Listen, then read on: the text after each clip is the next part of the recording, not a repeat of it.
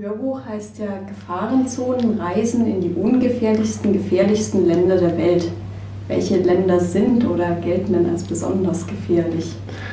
Äh, ja, gefährliche Länder, das ist natürlich extrem relativ. Also ich fahre in äh, exotische Länder, die manche bestimmt auch als sehr exotisch oder auch gefährlich betrachten würden, aber ähm, ich begebe mich eigentlich niemals in echte Gefahren. Also das ist, wie gesagt, relativ. Es ist auch eine Sache der Information. Man kann völlig gefahrlos durch viele Länder des Nahen Ostens fahren. Also Iran ist wirklich überhaupt kein Problem, wenn nicht gerade Israel mit dem Säbel rasselt.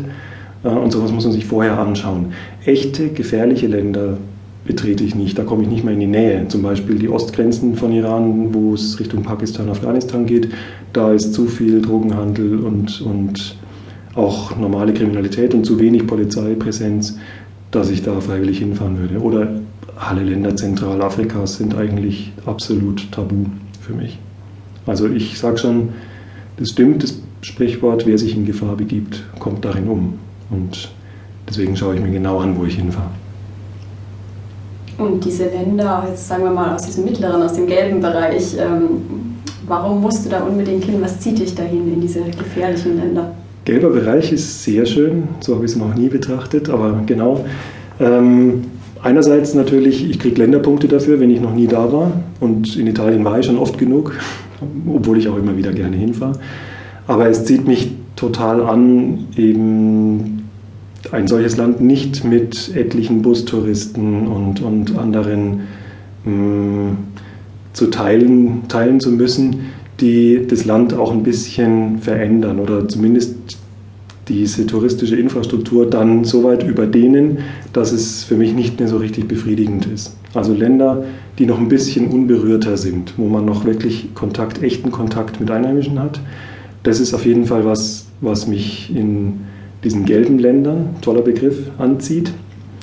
Und ähm, ich mag auch eigentlich ein bisschen diesen Verzicht auf Luxus sehr gerne. Also in schmutzigen, schmuddeligen Ländern auf den ersten Blick, wie wirklich der Nahe Osten ist ziemlich staubig ja, und die Häuser sind alle nicht fertig und es ist halt nicht wirklich ähm, alles so schick, hübsch gemacht wie für die Touristen in Dubai. Ähm, ich mag das, wenn, mich, wenn ich das echte Leben dort sehe. Und es ist auch für mich noch ein Punkt. Ich ähm, denke, es ist sinnvoller, etwas mit eigenen Augen zu sehen, als alles nur aus der Zeitung zu erfahren. Das ist ein Riesenunterschied.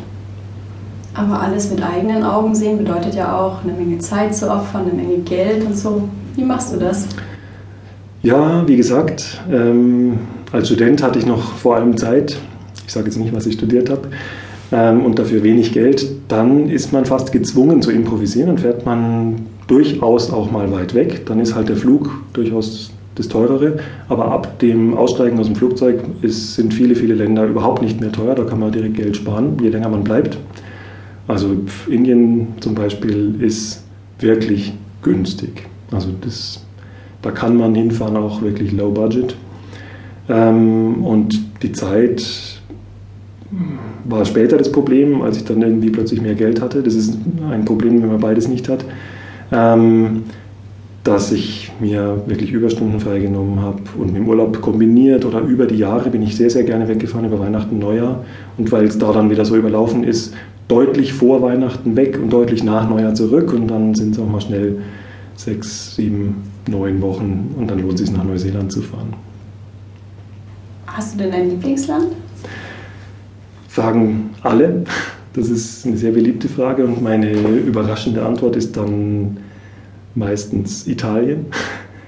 Nach das ist aber nicht besonders, äh, nicht besonders gefährlich. Ja, das ist weder gefährlich noch exotisch, ähm, aber ähm, es ist auch nur eine Antwort. Also ich bin wahnsinnig gerne in Italien, weil das so viel zusammenpasst und einfach stimmt. Ich würde gar nicht da leben wollen, aber in Urlaub ist es ähm, wirklich für alle Sinne ein richtig tolles Land.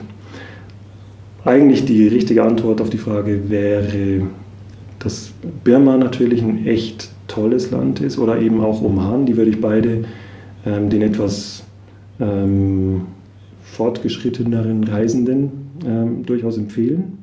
Und zwar nicht mit Bustouren, sondern auf eigene Faust.